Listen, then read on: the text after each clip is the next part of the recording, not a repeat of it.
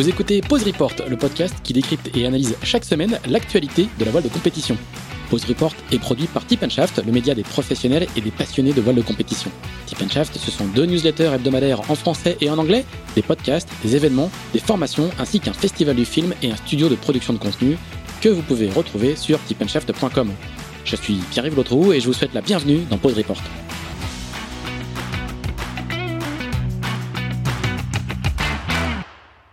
Bonjour à tous, bonjour à tous et bienvenue dans ce 43e épisode de Pause Report, le podcast hebdomadaire de Tip Shaft qui explique, décortique, décrypte, analyse l'actualité de la voile de compétition sous toutes ses coutures en compagnie des meilleurs experts. Nous sommes le lundi 4 octobre, exceptionnellement on enregistre un lundi car l'un de nos deux invités euh, est à l'entraînement demain mardi. Nous allons parler de mini transat avec une première étage riche en rebondissements, mais on va parler également de classe 40 avec une transat Jacques Vabre qui s'élance dans un mois. Et nos deux invités sont concernés par les deux sujets puisqu'il s'agit rien de moins que de, deux vainqueurs de la Mini Transat. Yann Lipinski, double vainqueur de la Mini en série en 2015, en proto en 2017, qui défendra son titre sur la Transat Jacques Vabre à bord de Crédit Mutuel. Salut Yann depuis Lorient Centre. Est-ce que tu nous entends? Salut Pierre-Yves, ouais, je vous entends très bien. Et le deuxième invité, c'est François Jambou, qui a gagné la Mini Transat en proto en 2019 sur le même bateau que Yann Lipinski deux ans plus tôt, le fameux 865 et qui lui va courir la prochaine Jacques Vabre avec Sébastien Odigan à bord d'Entrepreneurs pour la planète. François qui lui est à Concarneau. Salut François. Salut. Et puis nous avons toujours évidemment Axel Capron, le rédacteur chef de Tip Chef, qui est de retour à Levallois-Perret après son escapade lorientaise de la semaine dernière. Salut Axel. Bonjour, bonjour à tous. Axel qui va nous faire du coup le petit euh, topo habituel sur la première étape de la Mini Transat, dont on connaît tout juste le vainqueur en prototype, un certain euh, Bourolec Tanguy. Tout à fait, effectivement. Et, les favoris auront été au rendez-vous hein, de cette première étape en proto, puisque effectivement Tanguy Bouroulec, sur son pogo à foil Tolek MP, a franchi en tête à 17h42 aujourd'hui lundi la ligne d'arrivée de cette première étape. Après 7 jours, 2 heures, 12 minutes et 30 secondes à un peu moins de 8 nœuds de moyenne. Le podium a été complété une heure plus tard par Fabio Muzzolini sur le 945 Tartine Samber, qui est un plan lombard et qui est arrivé six minutes avant Pierre Leroy sur le plan raison teamwork, tandis que la Russe euh, Irina Gracheva devrait terminer quatrième dans la nuit de lundi à mardi. Donc c'était un peu les favoris qu'on avait tous identifiés avant le départ de cette première étape et ils sont au rendez-vous. Et ces quatre-là font partie des très rares qui ne se sont finalement pas mis à l'abri euh, entre vendredi et dimanche euh, dans des ports espagnols pour laisser passer un gros coup de vent qui s'est abattu sur le Cap Finistère ce qui explique les énormes écarts derrière et la prise de pouvoir en série du jeune allemand Melvin Fink, que je ne pense que pas grand monde parmi nous ne, devait connaître avant le départ, et qui lui ne s'est pas arrêté, il a décidé de continuer et il compte aujourd'hui, euh, lundi soir, quasiment 100 000 d'avance sur l'Autrichien Christian Kargel, reparti un peu plus tôt que les autres, et 175 000 d'avance sur Julie Simon et Hugo Dallen. Autant dire que Melvin Fink est bien parti pour remporter cette euh, première étape avec un paquet d'heures d'avance sur le reste de la flotte. Voilà pour ce petit topo. Merci Axel. Voilà, c'est la Mini Transat. Il se passe souvent quelque chose sur la Mini Transat. Euh, nos deux invités vont nous en, vont pouvoir nous en parler euh, longuement parce qu'ils en ont, ils en ont bouffé du mini et euh, comme beaucoup de ministres, bah, ils y sont restés euh, très attachés. Alors avant de parler de classe 40, messieurs, euh, on, est-ce qu'on peut déjà avoir un petit peu votre regard sur sur la victoire de de Tanguy Bourlec? Voilà, c'était un favori qui a parfaitement assumé son son statut de de favori. On commence avec toi, François. Qu'est-ce que ton voisin combritois ou Saint-Voranais t'inspire sur cette sur cette première étape?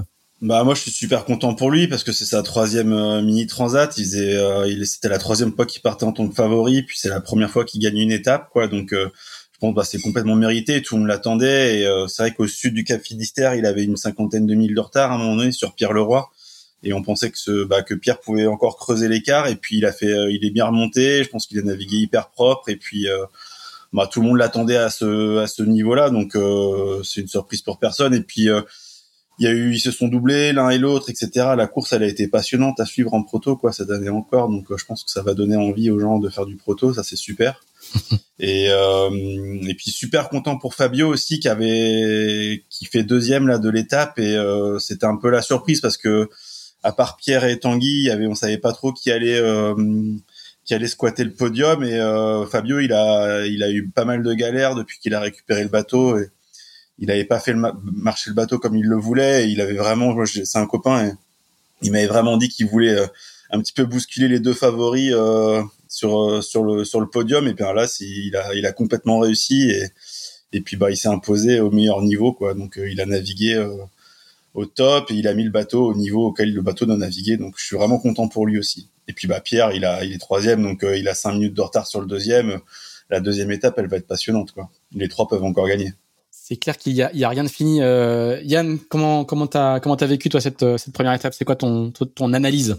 Euh, bah moi mon analyse déjà euh, je suis content effectivement pour Tanguy de son petit nom Bourinoulek qu'on lui avait donné parce que parce va très vite au portant. Donc là je pense qu'il allait très très vite. À un moment à un moment le le bateau de, de Pierre Leroy là il avait quand même pas mal d'avance. Et je me suis dit bah ça y est c'est encore la même histoire. Le plan raison qui est loin devant et qui va creuser l'écart mais mais non non c'était donc je sais pas à quel point c'est la, la différence s'est faite sur le sur les vitesses des bateaux ou si le décalage un peu est de Tanguy est un peu plus loin de du centre de la dorsale. Euh, enfin, voilà, quelle est la part des choses, mais euh, en tout cas, c'est sûr qu'il a, il a comblé, euh, je crois, 50 000 de retard très très vite, quoi. Ouais, c'est c'est assez impressionnant parce que c'est en mini, c'est beaucoup 50 000 de retard.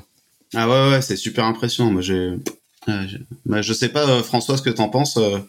Est-ce que c'est vraiment le, le, différentiel de vitesse de, de son foiler ou c'est ou le positionnement euh, a joué aussi, euh, peut-être un peu des deux, je sais pas. Bah ouais, il y a eu une nuit où il, où il a été pointé à deux nœuds. Effectivement, quand on mettait les fichiers devant sur la carte, on voyait qu'il y avait moins d'air dans l'ouest. Je sais pas, peut-être il a eu un souci. Euh, moi, il y a deux ans, pareil, j'avais 50 000 d'avance et puis à un moment j'ai un peu moins de vent et puis puis je me fais doubler. Donc les bateaux, les bateaux décélèrent aussi vite. Hein, il y a peu d'inertie. Il faudra écouter les interviews. Je pense que d'ici une heure, quand ils auront causé un petit peu, on en saura plus. Mais c'est je sais pas je sais pas non plus euh, Yann mm. et en tout cas aussi euh, bah, très content pour euh, Irina que je connais pas mais que je voyais bosser dur dur sur son sur son bateau là sur son 800 et et c'est chouette pour elle aussi d'être d'être quatrième puis elle a, elle tenu la cadence pendant assez longtemps bon là s'est fait un tout petit peu décrocher mais mais c'est chouette de de l'avoir une étrangère euh, avec un bateau un peu plus ancien et euh, de, de, faire belle figure quoi sur cette première étape. Donc ça c'est cool. Ouais, c'est sûr qu'elle a beaucoup de mérite. Pareil, elle a fait la dernière transat sur un tip top. Euh, elle avait dématé, elle avait dû se faire récupérer par un bateau accompagnateur. Elle, a, elle s'est fait débarquer aux Antilles. Elle a quand même lancé un autre projet. Enfin, c'est des exactement des personnages qui qui inspirent le respect quoi. Et puis bon ben quand on est russe et qu'on parle pas un mot de français, euh, s'installer en Bretagne, monter des projets, euh, c'est pas c'est pas forcément évident. Et là, bah, même malgré un bateau un petit peu plus vieux, elle, elle est encore dans le coup. Elle peut encore faire un podium sur la sur la Transat au général parce que elle a pas beaucoup de retard et ouais, c'est une super navigatrice. Je suis content pour elle aussi. Mm, mm. Est-ce que est-ce que le fait que, que dans les bateaux de tête on ait des on ait des, des mini à foil, vous pensez que ça que c'est c'est le c'est un peu un ça, ça, dit quelque chose ou est-ce que euh, ils ont pas forcément réussi à beaucoup foiler parce qu'au final les écarts sont pas sont pas énormes avec les hmm, ça je sais. les protos je sais, sans franchement je sais pas. Bah, c'est un peu c'est un peu ce qu'on la, la, question qu'on se posait là comment il est allé si vite. Là quand même ça a l'air ça ça a quand même l'air d'avoir il avait un, un, un, bon gros coup de boost quand même là hmm. Tanguy. Ouais puis il a dû progresser depuis deux ans avec le bateau parce que c'est vrai qu'il y a sur la Transat 2019, euh, il n'était pas hyper encore affûté avec le bateau. Euh, euh, il découvrait encore le bateau parce qu'il avait même pas fait tous ses mille en course, donc il avait peu, enfin il avait peu navigué avec. Et là, je pense qu'il sait, bah, il sait l'exploiter correctement. De toute manière, euh, le bateau il va super vite. On l'a vu sur les courses avant saison. Dès qu'il y a du reaching que la mer est un peu plate, il va vraiment beaucoup plus vite que les autres. Alors après le portant dans la brise avec des, de la mer formée, c'est peut-être euh, un petit peu plus compliqué. C'est pour ça que les plans raison, enfin que le plan raison euh, est vraiment juste juste derrière quoi. Et il y a plus de matchs. En tout cas sur la Transat, euh, il y a plus de matchs entre les deux. Mais c'est vrai que sur les courses avant saison, Tanguy elle est vraiment plus vite quoi. Ouais. Après, c'est sûr que moi, sur mes deux mini, c'était le moment de la mini transat là entre mhm. Lisbonne et les Canaries où la mer était la, la plus sympa à naviguer, quoi, et ce qui n'était pas le cas sur la deuxième étape. Très bien, on, notera donc le, surnom de Bourrinelec pour, euh, pour Tanguy. et, on rappellera que c'est le fils de Christian Bourlec, vainqueur de la Mini Transat 22 euh, ans auparavant, euh, et qui est le fondateur et le patron du chantier du chantier Structure. Axel Oui, bah, comme je disais en, ouverture, hein, donc la quasi-totalité de la flotte s'est abritée ce week-end euh, dans plusieurs ports du, nord-est de l'Espagne. Euh, selon vous, c'était une décision euh, sage?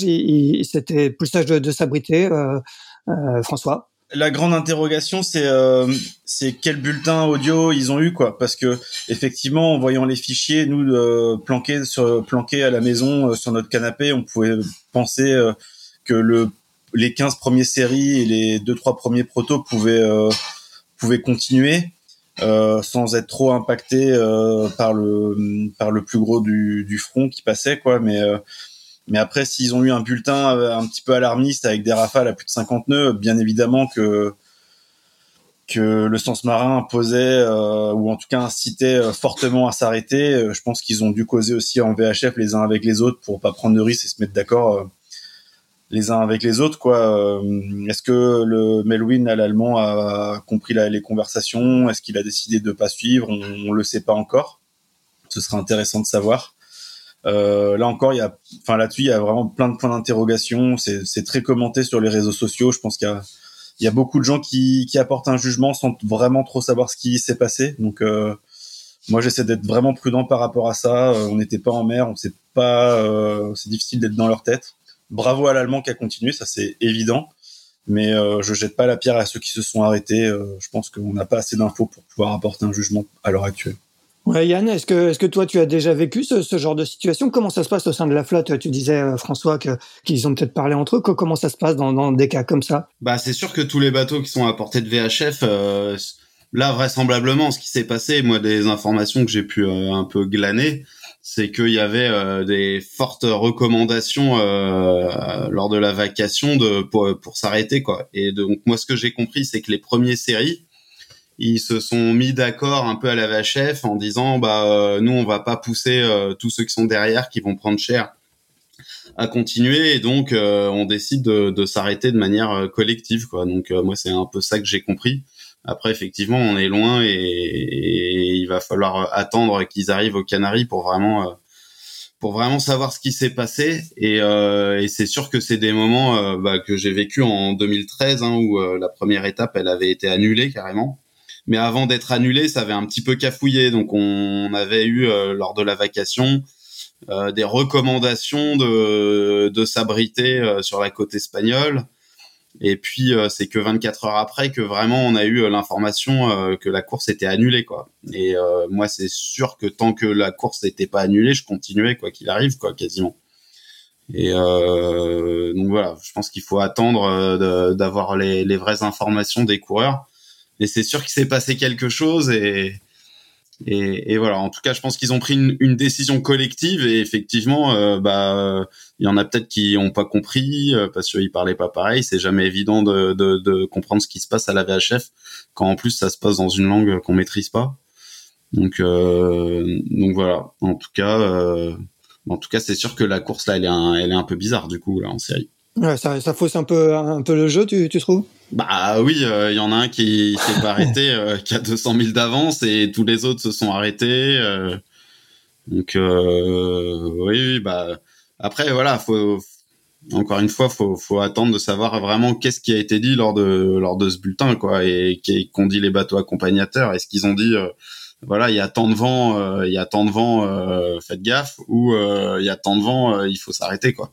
Je, crois que c'est le cas. Hein. Euh, Denis Hugues a donné plusieurs interviews, en particulier à West France, où il a clairement indiqué qu'il avait encouragé euh, les bateaux à, à faire escale en disant que c'était quand même le sens marin de pas affronter 40 euh, à 50 nœuds de vent auprès auprès en mini. Après, je pense que effectivement le, le vase clos de la VHF, où ils étaient quand même pour beaucoup d'entre eux à porter, hein, a dû très probablement jouer le jouer jouer euh, beaucoup hein tu, sais comme moi que, ça, cause beaucoup et ça cause dans un vase clos quoi. Il n'y a pas de contact avec l'extérieur à part le bulletin de de je voudrais juste euh, revenir un instant sur notamment sur les, ce que disait François au tout début là sur euh, les commentaires sur les réseaux sociaux. Effectivement je pense que comme tu disais François il y a beaucoup de gens qui oublient que au chaud dans nos canapés derrière nos écrans c'est pas très compliqué de regarder un champ de vent et de dire ça passe trois riz tourmentin c'est c'est autre chose de, hein. devoir mettre la, la, TPS euh, dans la nuit euh, et de passer le Cap Finistère comme ça. Quoi. Je pense c'est pas tout à fait la même, euh, pas tout à fait le même trip. Mais oui, et puis il faut bien comprendre que les, les bulletins météo qu'on reçoit, c'est sur des zones qui sont quand même relativement larges. Donc c'est jamais, c'est jamais facile. De, c'est pas comme un, un grib où on sait à, 2000 près quelles sont les prévisions. Là, on a des, c'est des grandes zones. Donc la zone Cap Finistère, bah, on est plutôt au nord, plutôt au sud. Enfin, c'est c'est pas pareil quoi. Mmh. Ouais, puis ça, reste pas anodin. C'est des petits bateaux. Euh, on ne faut pas oublier que la classe mini, elle a toujours un peu une épée de Damoclès sur la tête euh, parce que euh, on a on a plein de dérogations pour pouvoir faire ces super événements et donc moi je comprends la prudence des organisateurs euh, de la direction de course. Hein. Ouais, et puis au final il y a il y, a, il y a zéro casse. À part le, le pauvre Georges Kik qui, qui, qui, du coup s'est échoué devant à, l'entrée de Ribadeo, mais il est sain et sauf. donc il est, sain et sauf. le bateau, il y a, il y a pas, il y a pas de sauveteur à faire sortir. au final, le, le, le bilan est quand même euh, vu la cartouche qui est passée, le bilan il est quand même largement, euh, largement positif. Hmm. je suis d'accord. Oui. oui, mais ce que je veux dire aussi, c'est que bah en 2013, euh, quand c'était la la pagaille, la course elle avait été annulée, donc c'était plus simple quoi aussi de prendre la décision. là, là, là c'est pas le cas. Hmm. Et sinon, oui, la météo de, depuis chez soi, c'est plus facile. Et puis il faut, c'est quand même un sale coin. moi, je m'étais mis sur le toit quand même en hmm. mini là-bas. Exactement. C'est la même zone, ouais. Est-ce que vous pensez que euh, donc Melvin Fink il va il, a creusé un, un, un écart énorme Est-ce que vous, vous, pensez que le la, la, course est vraiment pliée ou est-ce que euh, sur une euh, parce qu'il reste une, une, en gros il reste une transat quand même hein, Canary euh, Canary anti il peut encore se passer beaucoup beaucoup de choses même avec même avec 24 heures d'avance. François? Ah ben ouais, c'est sûr qu'il peut se passer plein de trucs. Il peut même ne pas gagner cette étape si il percute un objet flottant ou je ne sais quoi. Maintenant là, euh, il a quand même euh, marqué un point quoi. Il a 200 000 d'avance euh, sur le gros de la flotte. il paraît qu'il navigue quand même pas trop mal. je pense que s'il a pas de problème, il peut gagner la Transat. en tout cas, il a un réel avantage. Ça, tout le monde est d'accord pour le dire. Après, ouais, on le sait tous, hein, des scénarios à rebondissement, il peut y en avoir sur chaque course. Et ça, là, là c'est bien parti pour qu'il se passe encore plein de choses. On sait jamais, mais en tout cas, euh, ouais, là, il, a quand même bien plié. Il a, il a, il a, on peut dire que il va devenir favori en tout cas, parce qu'il a un avantage certain. Excellent. Et Yann, vous, vous le connaissiez? Est-ce que l'un comme l'autre, vous, vous, aviez déjà entendu parler de, de lui? Ou c'était une découverte, Yann? Ah oui, non, moi, pas du tout. Je connais, je connaissais pas du tout. Non, non, c'est une découverte. Mm. Ouais, ouais. Et toi, François, tu l'avais déjà vu, vu naviguer ou euh... Bah, bah, je l'ai vu naviguer un petit peu par bruit de ponton. Je savais qu'il allait bien avec le bateau. Tout le monde disait qu'il naviguait proprement, mais c'est vrai qu'il avait pas encore fait des étincelles vraiment sur les sur les courses d'avant-saison. Euh, j'ai même pas pris la peine de regarder un petit peu les résultats qu'il avait eu précisément sur les premières courses, mais j'ai toujours entendu dire qu'il savait correctement faire du bateau, quoi. Donc euh, euh, je pense qu'il c'est pas trop un hasard non plus, quoi, si c'est lui qui est là. Est-ce que vous avez eu le temps euh, sur cette euh, sur cette première partie d'étape euh, de noter en série des, des, des différences entre les bateaux? On parlait beaucoup d'un match à trois entre les Pogo 3, les, les Maxi de David Raison et, et les Vectors d'Étienne Bertrand. Est-ce que est-ce que pendant ces, ces 4-5 jours de, de, de, de, première semaine, vous avez eu le temps de noter les différences entre les bateaux, Yann? Euh, Non, moi je je saurais pas dire. Ouais. et, et, en avant et en avant saison. Alors en avant saison, est-ce que tu est-ce qu'il y avait un peu des, des différences euh, entre les bateaux selon toi? Euh, Bah, je crois que les différences, bon, on les connaît bien. Hein. Euh, reaching, euh, reaching est dans la mer formé et dans le vent fort au portant. Euh, je crois que les les SCO, c'est quand même une arme redoutable. Et puis je crois surtout que les bah, sur les plans raison, ils avaient eu quand même quelques déboires un petit peu techniques dans les premières années et que ça apparemment ça a été pas mal résolu. Donc euh, je pense qu'ils vont pouvoir euh, faire parler la poudre sur la deuxième étape si, si tant est que les alizés sont un peu soutenus. Euh, voilà, et je crois que le, le, Pogo 3 reste une valeur sûre aussi quand même pour les allures de VMG dans le médium et, et notamment au près. voilà, moi c'est ce que. Mais j'ai François, j'ai dit des bêtises. Hein? Non, non, moi, je suis d'accord. Je suis d'accord avec toi. Bah, le, Pogo 3 est un petit peu plus polyvalent dans le sens où dans le petit temps et quand c'est VMG, il est, il est un petit peu plus véloce, quoi. Donc sur les courses avant saison, Pogo 3, ça restera toujours une référence. Après sur la Transat, bah, le, le SCO, y a, tu parlais de l'avantage en performance euh, dans de la mer formée et au reaching, il y a aussi un gain euh, notable qui est euh, de l'ordre du confort parce que le bateau, le bateau par Manta, il mouille, il mouille beaucoup moins. Donc sur les longues courses, il y a un avantage à, avoir un SCO, mais bien mené, le Pogo 3, il va, il va, il va encore très très bien et on se souvient sur la Transat 2019 où euh, Ambrogio était en tête au scratch euh, pendant euh, deux trois jours après le départ, ou en tout cas il était juste à côté de nous. on n'arrivait pas à le parce que quand la mer est très est très grosse et avec peu de période, au final, en proto, on n'arrivait même pas à se barrer devant, quoi. Donc le Pogo 3, non, bien mené, ça peut encore gagner les transats. Hein. Moi, j'ai aucun aucun doute par rapport à ça, mais il faut être un petit peu plus dur au mal, quoi, parce que le bateau, c'est il est un peu plus sous-marin que, que le Maxi. Quoi. Très très humide, ouais. Mm.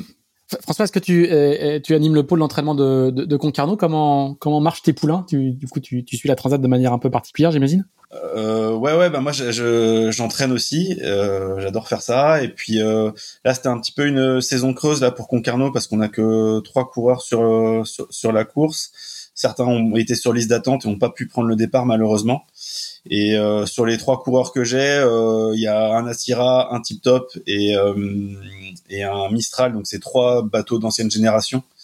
Donc on joue un peu le classement vintage quoi en, gros en interne mais en tout cas ils font une super course je suis hyper content pour eux.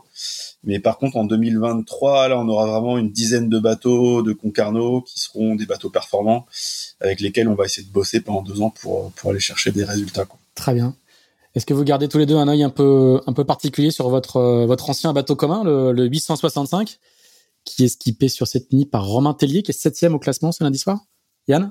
Euh, ouais ouais bah moi j'ai regardé un peu. Bah c'est sûr qu'il est un peu moins aux avant-postes euh, que le bateau n'en a l'habitude mais euh, j'avais rencontré ce Romain là et il était tout plein de d'enthousiasme et bah j'espère qu'il va prendre du plaisir mais je pense que ça manquera pas. C'est un bateau qui donne beaucoup de plaisir. Et donc euh, j'ai regardé un peu et puis il y a le, le, bateau de Pierre Leroy qui est quand même un sister ship donc c'est un peu on va dire que c'est un peu le même. Voilà c'est la famille. Donc on regarde aussi euh, avec attention euh, ce que fait Pierre. Mm. François, tu regardes aussi toi un petit peu le 865 parce qu'on va rappeler, on l'a dit en introduction, vous avez tous les deux gagné la transat sur ce même bateau. Ah, bah, ah, ouais ouais, moi, moi j'y suis. Une édition d'intervalle. Je suis vachement attaché. Yann aussi, forcément, je pense que c'est un bateau de, c'est un bateau de légende. Hein. Je, je pense que c'est un des bateaux dans l'histoire de la course au large qui a le plus de titres. Euh, qui a gagné le plus de courses et puis il y a peu d'évolution parce que là le bateau de Pierre et le Yann l'a dit c'est quasiment le même et puis je pense un des événements marquants qu'il va y avoir sur la prochaine Transat en 2023 c'est qu'a priori il y aurait entre 5 et 7 bateaux euh, du même plan en plus de, de, des deux existants donc il y aura presque une course dans la course avec les SCO euh, proto quoi donc euh, ce bateau a fait des petits et bah, c'est bien pour la classe, je pense. Parfait. Axel? Passons peut-être maintenant à la Transat Jacques Vabre, que vous allez disputer donc euh, l'un comme l'autre euh, dans un mois en classe 40. Est-ce que vous pouvez nous raconter un petit peu comment vous êtes préparé cette saison? On va peut-être commencer par toi, François. Comment déjà s'est faite l'association avec avec Sébastien Odigan et est-ce que vous avez beaucoup navigué depuis le début de la saison? Euh, ouais, bah nous on s'est euh, on s'est rencontrés un petit peu par le fruit du hasard, par personne interposée, etc. Et puis euh, moi j'avais des attaches euh, marseillaises de par ma famille. Le projet était basé là-bas, donc c'est comme ça qu'on est rentré en, en, relation ensemble, parce que le bateau est basé dans le vieux port à Marseille. Et du coup, ne, vivant pas à l'année à Marseille, on, on j'ai un peu moins navigué que certains, mais on a quand même fait bah, déjà le convoyage pour aller en Atlantique. Euh, on a fait les sables les Açores, euh, sur lequel, euh, enfin, c'est une course sur laquelle on a vraiment pris en main le bateau. Et on a aussi fait le Fastnet où on a eu un petit peu moins de réussite, mais on a encore appris beaucoup de choses. Et voilà, et du coup là, on va vraiment être prêt, je pense, pour pour la Jacques Vabre avec une petite envie de revanche. Et en tout cas, on a on a vraiment envie de bien faire et je pense qu'on en a les capacités, donc on a vraiment hâte d'y être. Et de ton côté, Yann, toi, tu as participé à, plusieurs courses. Hein. Je crois que tu as fait quatrième sur la Normandie Channel Race et troisième sur les Sables Horta. Est-ce que, est-ce que euh, avec euh, avec ton co-skipper sur cette euh, sur cette Transat Jacques vous avez beaucoup navigué? Euh, Ouais, bah, on navigue pas mal en ce moment. avec donc Julien Pulvé, on avait déjà fait la Normandie Channel Race. On avait fait deuxième il y a un an. Et puis cette année, j'avais pas navigué que avec lui, j'ai fait le choix de faire une course avec euh, Guénolé Gainet et euh, une autre avec euh, Ambrogio Beccaria. Donc euh, je varie les plaisirs et j'essaie de, de, de naviguer avec le maximum de, de gens possible pour bah, pour apprendre de chacun d'eux. Et puis et puis voilà, nous on est pas mal prêts. On avait fait aussi un très gros, enfin on a essayé de vraiment optimiser le bateau cet hiver, donc on s'était fait un gros chantier où on a fait pas mal de changements bah, la concurrence est de plus en plus rude et que forcément bah, les nouveaux bateaux ils apportent des améliorations par rapport à, au nôtre qui est déjà l'autre depuis deux ans. Et donc pour essayer de, tenir la cadence et de bien rester dans le coup bah, on, avait bien bossé là pour l'améliorer. On est on est content de ce qu'on a fait. Donc le bateau va bien. Et puis euh, je commence à bien le connaître. On a on a fait on a développé un bon jeu de voile aussi là avec euh, Rémi Aubrin chez All Purpose Et donc, ce qui est sûr, c'est que la course va être passionnante parce qu'il y a, il y a vraiment plein de plein de bateaux qui peuvent qui peuvent gagner, qui peuvent jouer le podium, et on espère être dans les bons coups pour pouvoir batailler aux avant-postes. Tu, tu, peux nous en dire un peu plus sur ces optimisations que vous avez faites euh, l'hiver dernier? Bah nous on a déjà il y a un poids minimum en classe 40 et on était un peu on était 70 kilos au-dessus donc il a fallu gagner 70 kilos euh, à droite et à gauche euh, sur le bateau. Donc là en refaisant plein de pièces qui étaient un peu lourdes et en les refaisant plus légères. Euh, on a on a reculé les ballasts, on a changé de gréement, changé de mât et on a augmenté assez fortement la quête du bateau. Donc voilà. Et puis euh, et puis des nouvelles voiles. Donc euh, gros, chantier quand même. Ouais, gros, gros, ouais, gros chantier. C'était long. Hein. Et bon, on y arrivait et, euh, et, et puis on voit la différence, quoi. Donc on est content. Vous la voyez où cette différence Comment? Et eh ben on la voit notamment le fait de bah, mettre de la quête et reculer les ballasts. on était un petit peu en difficulté à certains moments au reaching. Euh, par rapport au par exemple au Mac, 4 et là on, on, voit on a moins de trous hein, on est plutôt euh, on a vraiment gagné au reaching euh, et puis bah le gréement plus léger euh, bah ça va ça peut aller que dans le bon sens aussi donc donc voilà on va dire que c'est au reaching qu'on a le plus gagné et au prêt remarque au prêt aussi au prêt c'était pas mal aussi. On, on a fait du gain. Donc voilà et, et, toi, François, euh, je crois que Sébastien Odigan, euh, qui est, je crois qu'il partait en, en, convoyage ce lundi euh, de Marseille pour rejoindre le Havre. Je crois qu'il est-ce que lui aussi a cédé à la mode du, du spatulage de l'étrave des, des, bateaux de génération précédente. Je crois que son bateau est, on rappelle que son bateau c'est un Mac 43, hein, donc signé Manuard de la génération précédente et était auparavant aux mains de d'Emeric Chapelier. Est-ce que, que, comment a fait évoluer son bateau, Sébastien? Eh ben, écoute, euh, nous c'est un petit peu pareil. Il y a un chantier qui a été fait euh, à Port-Corbière, là, à côté de, de Marseille, euh, où là, il y a eu un spatulage de, de l'étrave. Et bah, ni Seb ni moi n'avions navigué sur le bateau dans sa version initiale, donc c'est pas toujours évident de juger des gains qu'il a pu avoir, mais a priori, d'après, enfin, en tout cas, moi je trouve que le bateau il a un super comportement. Il mouille moins de ce qu'on avait dit avec l'étrave d'origine et euh, ça a l'air de ça a l'air de marcher de porter ses fruits donc on est on est plutôt content voilà ouais donc il a été un petit peu c'est un bateau qui a été euh, un peu modernisé quoi cette saison bah, nous, on a vu la différence avec euh, Luc Berry, qui a un Mac 3 aussi, et qui naviguait avec une étrave classique l'année dernière et avec une étrave coupée cette année. Il y a un vrai, vrai gain, même assez spectaculaire. Ouais, je crois que tout le monde voulait rester un petit peu discret sur le sujet, mais dans les groupes d'entraînement euh, l'orientais, on, on, a vite vu la différence. Euh, je pense que le, bruit a bien circulé parce que euh, les, gains sont, sont vraiment euh, assez notables. Est-ce que tu, Yann, par rapport à la, à la Jacques Vabre 2019, tu dirais que le, niveau de la flotte c'est un petit peu, enfin, a, dû se resserrer quand on, t'entend quand tu évoques les, investissements nécessaires pour pour rester dans la course, quand tu vois les même les, bateaux d'une génération précédente qui arrivent encore à, à, s'upgrader avec ce type de, travaux, tu considères que la flotte est plus homogène qu'auparavant? Bah, il y a deux ans, euh, on était deux bateaux là de nouvelle génération, euh, un peu euh, typé SCO. par contre, bon, on était on était tout jeune, donc on savait pas trop quel était le gain et si les bateaux allaient tenir jusqu'au Brésil. bah, on a eu de la chance et ça ça, ça a bien marché. et le niveau était très bon hein, parce qu'il y avait des super skippers sur les sur les autres bateaux, mais voilà avec un on avait un, avec des bateaux qui avaient un petit peu moins de potentiel et bah et cette année il va y avoir euh, beaucoup plus de bateaux neufs euh, tous euh, un peu sur le même modèle. Donc c'est sûr que les, les, les, bateaux de devant se sont homogénéisés comme tu dis. Et, oui oui ça va ça va ça va batailler sévère. Est-ce que tu penses que les, les bateaux comme les vôtres et avec ces, ces petites méthodes d'upgrade vous pouvez vous pouvez jouer vous pouvez jouer la victoire sachant qu'il y a plus il y a plus le fameux board de reaching 2000 milles pour aller au Brésil et que ça va se jouer de, sur un parcours sensiblement différent que, que, que, les transats précédentes? Ah bah oui, oui. Puis en plus, là, si on fait le parallèle avec la Mini, on voit bien que tout est possible. Hein. Et euh, puis bon, c'est un parcours qui est du coup très typé VMG. Il suffit qu'il y ait de la brise euh, au près pour pour sortir de la Manche au début et on peut aussi être dans le coup. Euh, puis après dans les alizés au portant, euh, je pense qu'on peut être aussi rapide que les meilleurs. Euh, oui, oui. Enfin, euh, la gagne, euh, je sais pas, mais en tout cas faire quelque chose de très bien, euh, oui certainement. Yann, on va, on va passer euh, à la discussion sur, le, sur les équipiers. Tu disais tout à l'heure que tu avais, fait tourner du monde un petit peu sur ton bateau euh, cette année. Tu vas partir avec Julien Pulvé, qui euh, est un ancien ministre. D'ailleurs, les, trois marins avec qui tu as couru cette saison sont des anciens ministres. Est-ce que tu peux nous expliquer un petit peu ton, ton choix d'aller vers Julien?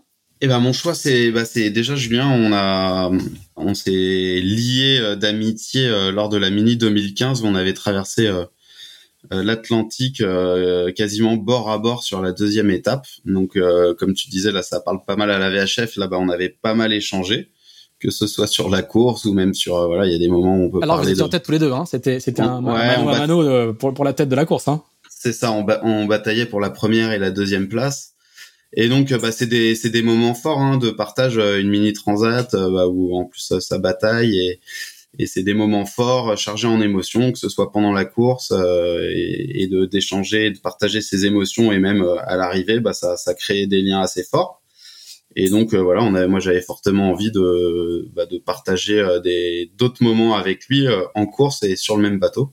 Donc là, ce sera chose faite, même si on avait déjà fait des courses après en mini ensemble, des petites courses. Et on a fait la Normandie aussi il y a un an ensemble en classe 40. Donc euh, donc voilà, et puis c'est quelqu'un qui, qui est toujours de bonne humeur, toujours positif, et donc ça c'est ça c'est chouette ça. Ça quand on a des petits coups de mou d'avoir quelqu'un qui est euh, qui a le sourire et qui dit t'inquiète pas ça va le faire, euh, bah ça ça remotive tout le temps. Et puis c'est quelqu'un qui a un, passé aussi pas mal de régatier, qui a fait du Figaro, qui a fait de la régate petit, et donc il m'apporte aussi beaucoup là sur ce, ce côté plus technique de régatier. Donc, euh, donc voilà, je suis très content d'embarquer Julien. J'espère que j'espère qu'on fera un, joli résultat ensemble. François, toi, tu, tu vas tu vas faire la, la transat avec euh, Sébastien Odigan. Alors lui, c'est un CV euh, qui fait des kilomètres et des kilomètres et des kilomètres. On compte plus. Euh, on en est à compter le nombre de capantes qu'il a qu'il a qu'il a viré. Comment comment du coup comment les comment les rôles vont se répartir à bord entre entre vous deux? Eh ben, le chef de bord, c'est lui. Euh, le skipper, euh, c'est lui. Moi, je suis équipier. Après, il me laisse toute ma place à bord euh, pour être force de proposition, pour donner mon avis. Et donc ça, c'est merci à lui parce que c'est bien d'avoir quelqu'un qui est hyper bienveillant avec avec son équipier. Après, voilà, ce qui est convenu, c'est que c'est c'est lui qui tranche. Si on a s'il y a des, des visions différentes, mais ça pose aucun problème. Les, les rôles sont clairs et c'est très bien comme ça. Du coup, c'est comment naviguer avec un avec un type de cette envergure-là? Bah moi, c'était vraiment ce dont j'avais besoin parce que ça, déjà, j'ai fait pas mal de solitaires sur des petits bateaux.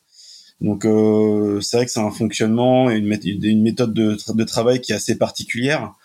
Et euh, bah moi, j'ambitionne de pouvoir continuer à faire du bateau, donc euh, forcément passer sur des bateaux un petit peu plus gros. Et bah là, ça me permet d'apprendre énormément de choses, de revoir une certaine rigueur, d'une certaine méthode une certaine approche et euh, bah, je bénéficie un petit peu de son expérience, enfin complètement même.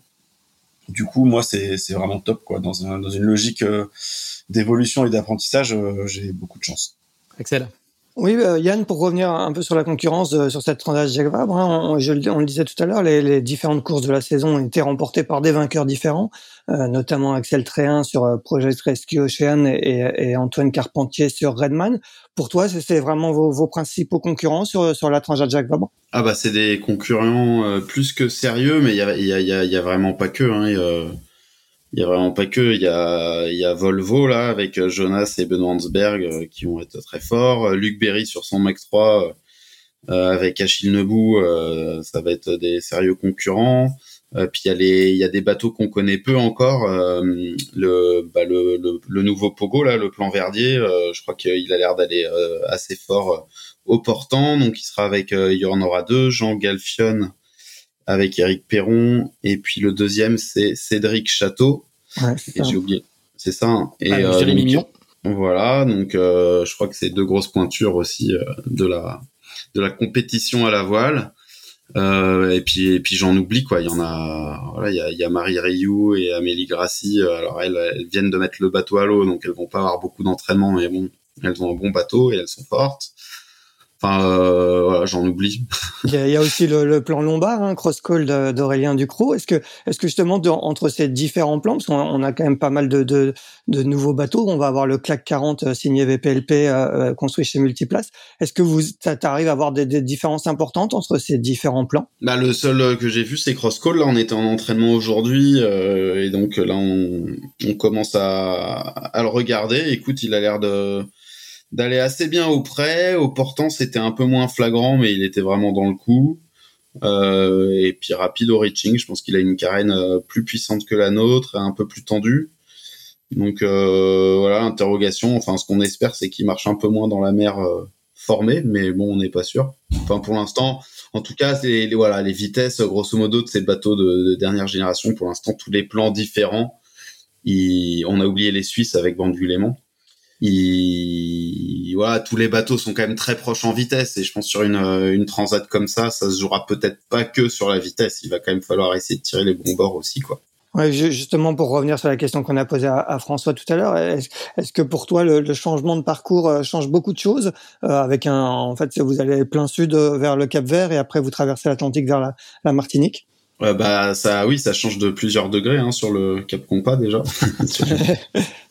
Non, moi je suis très content parce que j'avais trouvé ça un peu euh, le bord entre le, le poteau noir et, euh, et, Salvador de Bahia. C'était un peu cinq jours euh, tout droit sans qu'il se passe grand chose. Alors que là, c'est du Cap Vert aux Antilles, bah, jusqu'au bout quoi. Il va falloir tirer des bords, il y aura les grains. donc moi le, le, parcours je le trouve plus intéressant quoi que je trouvais que il y a deux ans pour aller à Salvador bah c'était c'était bien jusqu'au poteau noir après t'as un peu la un peu le poteau noir euh, qui était euh, qui était rigolo mais après le poteau noir c'était un peu monotone quoi. Donc là je pense que là euh, ce sera jamais monotone. Donc moi je suis, je suis content de ce parcours. Toi François t'en penses quoi? Bah nous avec un bateau d'ancienne génération c'est sûr qu'on est content parce que il y a plus de jeux et le, bah, du coup c'est plus ouvert. Euh, voilà donc principalement c'est ça. Après moi le poteau noir je l'ai jamais passé donc ça aurait été dans la logique d'apprentissage, ça aurait été euh, sympa aussi. Mais euh, non, moi, je suis content de ce parcours. Ça, ça, ça me va bien. Est-ce que tu as le temps d'observer un peu la, la, la, flotte et les différents, euh, différents bateaux évoqués par, par Axel? Alors, vous vous entraînez pas à Lorient, donc vous avez pas, tu fais pas les speed tests aussi aussi précis et pointus, mais est-ce que tu as, as, réussi à faire un mais peu je suis je suis je suis breton, du coup c'est vrai que j'ai pu naviguer un petit peu avec Axel. Yann m'a emmené aussi une fois ou deux. Euh, du coup, je vois, je, je, vois et je suis un petit peu ce qui se passe. C'est sûr que les bateaux ont beaucoup évolué euh, et comme le dit Yann, effectivement, là, il y a, je pense qu'il y a, il y a beaucoup de bateaux qui peuvent euh, faire un super résultat, un podium sur la Transat. Bah déjà, j'ai pas compté combien de bateaux modernes il y avait sur la sur la Transat Jacques Vabre, mais il y en a, il y en a, il y en a au moins 10, je dirais, comme ça, à la louche. Donc, euh, avec, à chaque fois, ils sont bien, ils sont bien menés avec des, des, des, des marins talentueux. Donc, euh, donc euh, c'est très difficile de faire une de, de, savoir ce qui va se passer. Ouais.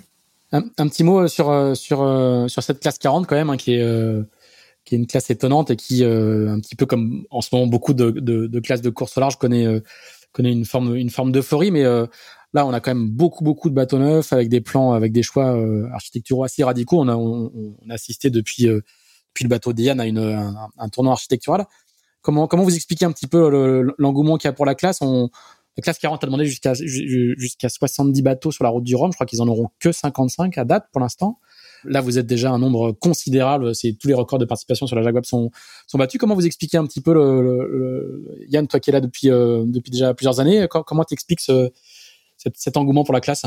Bah, les bateaux sont sympas déjà. Je pense que quand on voit les, les vitesses qu'on qu'on peut faire avec ces bateaux, euh, comme le record des 24 heures là, de 428 000 qui a été battu euh, au mois de juillet, c'est des bateaux qui sont sympas, qui sont euh, un peu plus confortables que des mini parce qu'ils sont plus grands et donc ils passent mieux la mer et, et voilà, c'est pas la guerre quand il y a 25 nœuds.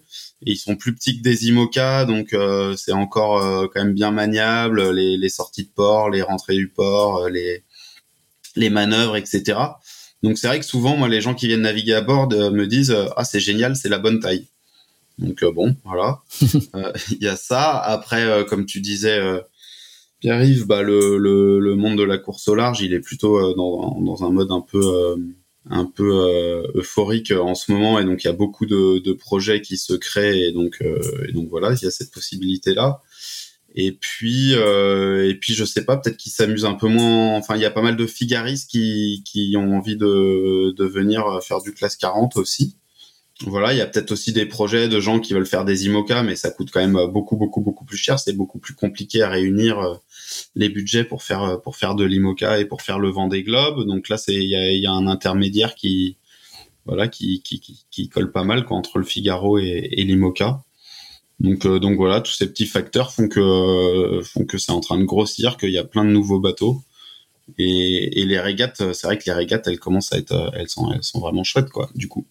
Mm. Et puis elles sont extrêmement intenses. C'est ça qui est assez surprenant, c'est qu'il y a plus de, pas vraiment d'écart de perf entre tous les nouveaux bateaux. Il y a pas de, pas un petit peu comme vous, comme quand vous faisiez du du proto en mini où le, bateau faisait vraiment la différence. Et c'est c'est beaucoup moins le cas sur euh, sur les circuits, quoi. Hein. Bah c'est vrai que la jauge est assez bien faite parce qu'il y a du coup euh, pour pour euh, bah, ils essayent de la classe 40 essaye de limiter les l'envolée un peu des coûts et, et dans cet objectif-là, il y a un poids minimum qui est imposé sur les bateaux, donc tout le monde est à peu près au même poids, et il y a un redressement maximum. Du coup, euh, je pense que cette règle-là, elle fait que le même s'il y a des, des dessins euh, qui peuvent être euh, assez différents, ben les, les vitesses au final, c'est ça joue sur des pouillèmes quoi. Donc donc c'est ça qui fait que la flotte est assez homogène. Mm. François, toi, tu découvres la classe depuis un peu plus récemment. Quelle est ton analyse, toi, de, de justement de, de l'ambiance particulière sur cette classe et puis de, et puis de sa forme actuelle, quoi? Bah oui, moi, ma première course, c'était en juillet, donc euh, c'est pas très vieux. Il y a, c'est assez ressemblant à la classe mini. Hein. Bah, vous l'avez dit, de toute manière, il y a plein, plein de ministres qui on retrouve euh, en classe 40. Euh, c'est un peu une grosse, euh, c'est des gros mini de série, quoi. Un petit peu, les bateaux sont simples à faire marcher.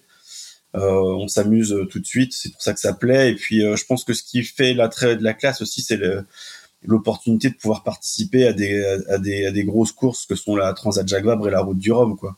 La classe 40 donne accès à ça et pour des partenaires, euh, vendre une Jacques Vabre et une Route du Rhum, euh, ça parle tout de suite et c'est un des gros attraits de la classe, je pense. À contrario du Mini ou du Figaro qui ont leur propre course, quoi. Et qui vont moins se greffer à des gros événements existants. Euh, voilà, mais sinon, il y a une chouette ambiance, le niveau est élevé. Euh, c'est ouais non c'est ça a le vent en poupe c'est super hein. ça coûte un peu d'argent quand même mais euh, mais, mais beaucoup moins Climoca beaucoup moins Climoca ouais ouais ouais puis après il euh, y, a, y a un, truc que, que, Yann a un tout petit peu effleuré c'est que le, les, les, gains de perf des bateaux avec la nouvelle génération de bateaux sont quand même assez euh, assez sensibles hein. on voit des coureurs justement des figaristes ou même des gens en IMOCA je pense à Jean Le Cam peut-être que tu peux nous raconter un petit peu Yann je crois qu'il est venu naviguer avec toi et qui, qui, qui découvre un peu ces bateaux là hein. Euh, ouais, Jean, il est venu après le Vendée Globe. On l'a invité à venir faire un tour sur le bateau.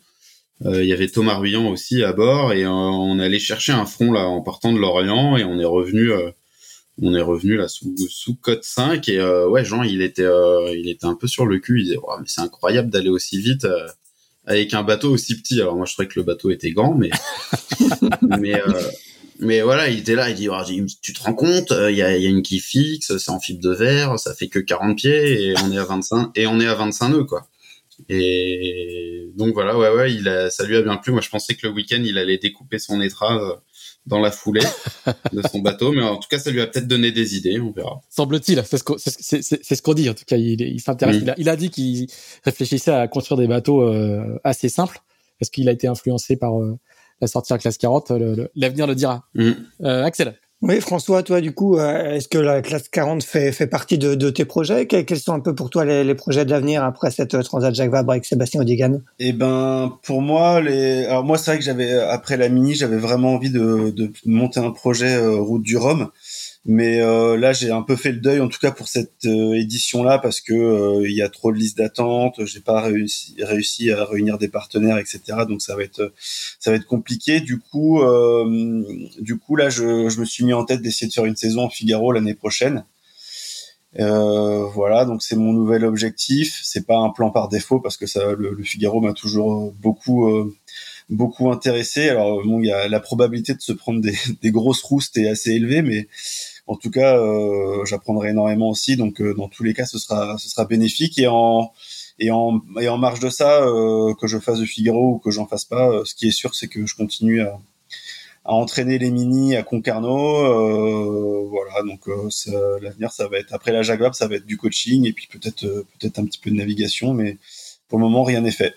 Tu, penses que le Figaro, c'est une case importante à cocher pour, euh, pour progresser en course au large? Bah, Là, l'actualité montre qu'il y a plein de gens qui accèdent au plus haut niveau, notamment au Vendée Globe, sans passer par le Figaro, ou parfois avec des, des étapes assez courtes euh, en Figaro. Mais en tout cas, euh, je pense que c'est pas forcément un impondérable, on n'est pas obligé de passer par là, mais c'est c'est un des meilleurs moyens pour apprendre et progresser rapidement, c'est sûr, parce que je pense que c'est quand même là où le niveau est le plus élevé. Quoi. Et toi, Yann, toi, il n'y a pas de Figaro au programme, j'imagine? Euh, quel est un peu, quel, est un peu l'avenir du, projet Crédit Mutuel? Vous êtes engagé déjà jusqu'à quand avec euh, avec ton partenaire et, est-ce que vous réfléchissez déjà à la, suite du programme? Eh bien, nous, on est engagé jusqu'à la route de Rome pour le moment. Donc, euh, bah, l'objectif, ça va ensuite de, de, faire beaucoup de solitaires euh, l'année prochaine et beaucoup d'entraînement en solo, parce que c'est quand même, c'est vrai que c'est quand même très différent de naviguer en solo ou en double, et que la seule transat en solitaire qu'on devait avoir au programme, elle a été annulée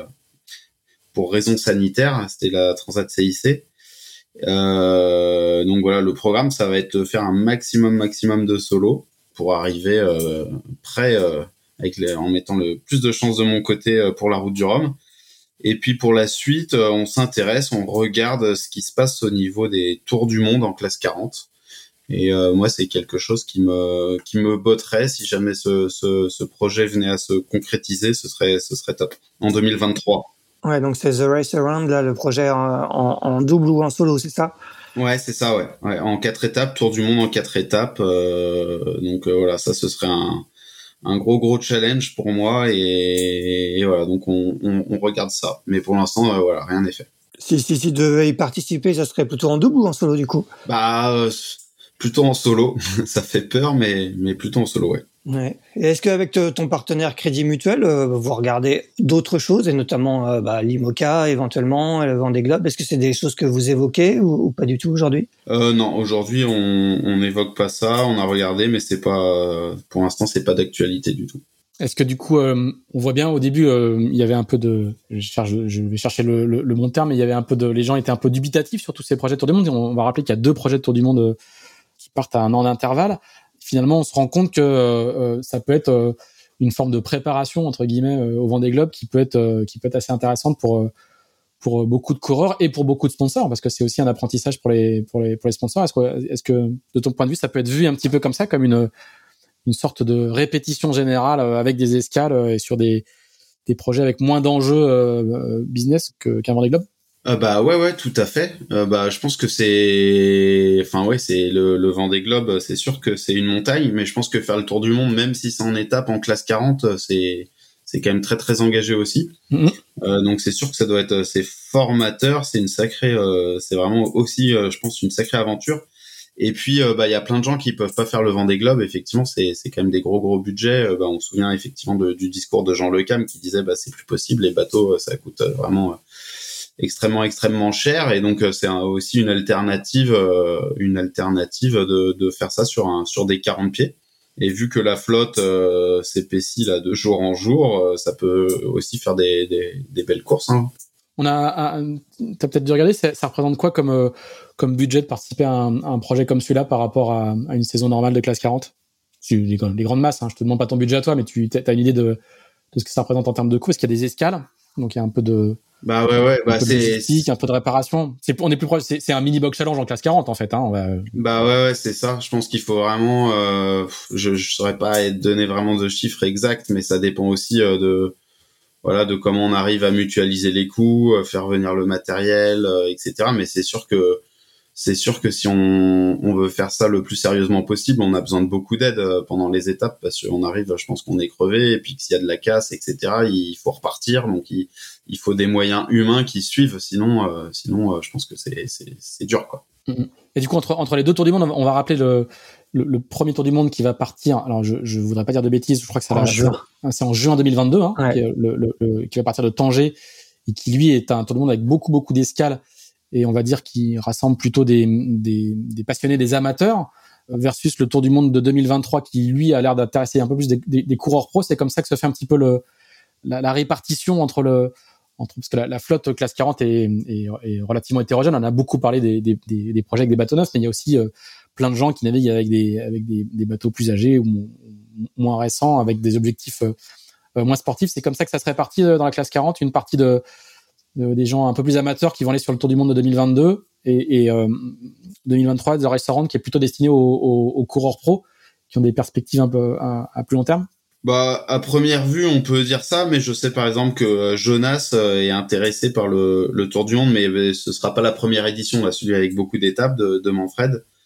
Euh, donc voilà, Jonas c'est quand même un, un coureur euh, vraiment pro. Et lui, lui, il est plutôt intéressé par ce par ce tour du monde. Donc à première vue, on peut faire le raccourci. C'est pour ça que je, ne faisais que poser la question. Hein. ouais, ouais, mais bah à voir. Je, je pense que c'est l'avenir nous le dira quoi. Mm. Axel? Et toi, François, le tour du monde, ça, ça fait rêver? Ah bah oui oui forcément ouais ça fait rêver après euh, pour l'instant c'est qu'en classe 40 on a on n'a pas beaucoup de recul euh, moi je suis pas j'ai pas de projet là pour le moment enfin en tout cas j'ai pas j'ai pas de bateau donc c'est difficile de c'est difficile de, de se projeter mais euh, en tout cas ça va être 8 près je pense que c'est un format de course qui peut qui peut qui peut donner envie à pas mal de monde de de s'y coller quoi parce que c'est vrai que les projets IMOCA sont un petit peu compliqué à, à, réunir et en classe 40 euh, ça peut on peut plus plus facilement euh, s'y voir quoi parce que les bateaux sont plus accessibles et c'est un peu dans l'air du temps quoi ce genre de choses je pense. Quelles sont pour finir un peu les, les priorités dans, dans, les dans les quatre semaines maintenant qui vous séparent l'un et l'autre du, du, départ de la Transat Jacques Vabre Il y a encore de la navigation. Quelles sont un peu vos priorités du moment, euh, François Toujours? Euh, ben moi, je bosse un petit peu sur les, les projets futurs là pour après la, la Jacques Vabre. Euh, je m'occupe de mes enfants, enfin de mon fils, euh, je m'occupe de ma maison, je me repose. Euh, j'ai eu des petits problèmes de dos dernièrement, donc je fais pas mal de rééduc. Mais là, c'est en passe d'être réglé, donc je suis super content. Et puis, et voilà, je, je, je profite un petit peu de la vie bretonne avant d'être au Havre et aux Antilles. Le bateau arrive directement au Havre, du coup, tu, tu retrouveras Sébastien là-bas? Moi, je rejoins Sébastien à Brest. On a prévu de faire quelques jours de travail à Brest, là, au port du château. Et puis ensuite, on file au Havre ensemble à la fin du mois. Et toi, Yann, il y a encore beaucoup euh, d'entraînement au programme ou c'est maintenant, euh, il va falloir un peu se reposer avant le départ? Euh, bah là, on est encore en entraînement. Là, on s'est entraîné aujourd'hui. Demain, on part en offshore avec le groupe de Lorient. Donc non, ça navigue encore pas mal. techniquement, le bateau, il, est prêt, mais bon, il y a toujours, je sais pas, les, les, les job lists, on n'arrive jamais à les finir. Donc voilà, on continue aussi là-dessus. Mais euh, mais voilà, globalement, on est prêt, mais on, on, on continue de naviguer. Puis j'ai pas énormément énormément euh, navigué avec Julien, donc toutes les naves sont encore bonnes à prendre. Et puis euh, et puis euh, et puis on a hâte on a hâte d'y être, mais on, on se reposera on se reposera plus tard. Il y a qui dans le groupe d'entraînement en ce moment, Lorient, Yann? Ah, ah, bah, aujourd'hui, il y avait du monde. Il y avait Nicolas Jossier qui naviguait avec Alexis Loison et Johan Richaume euh, Amélie Grassi et Marie Rioux, il y avait Fred Denis, navigué avec Joe, euh, il y avait euh, donc Jonas et Ben Ransberg sur Volvo, il y avait Simon Coster et Valentin Gauthier sur Banque du Léman, et puis il y a Le Galet, les petits jeunes, Kevin et Pierre, qui avaient d'autres, enfin je crois qu'on était huit bateaux, bah il y avait Crosscall, Aurélien Ducrot et David Sino, il y a plus de bateaux neufs que de, que de bateaux d'ancienne génération, quoi. Hein. Ouais. Et il y avait Luc Berry et Achille. Et voilà, je crois que j'ai fait le tour. On a presque le podium de la Jacques Vabre, alors? Ça, on verra. Très bien. Eh ben, messieurs, merci bien. Merci pour cette, euh, cet éclairage euh, mini, mini transateux euh, classe 40. Euh, ouais, bah, merci pour l'invite. Voilà. On a dit que les, ouais, merci. les passerelles entre les, entre ces deux classes étaient très importantes et on le voit, on le voit à niveau. Merci à vous. Bonne, bonne continuation, bonne préparation, bonne, bon, bon repos, François. Répartons d'eau parce que je pense que sur une transat Jacques Vabre, il y a moyen que, en classe 40, il y a moyen qu'il serve un petit peu. Ouais. Et puis, Axel, on se retrouve, on se retrouve la semaine prochaine avec une nouvelle thématique. Merci. Bonne soirée. À bientôt. Salut à tous.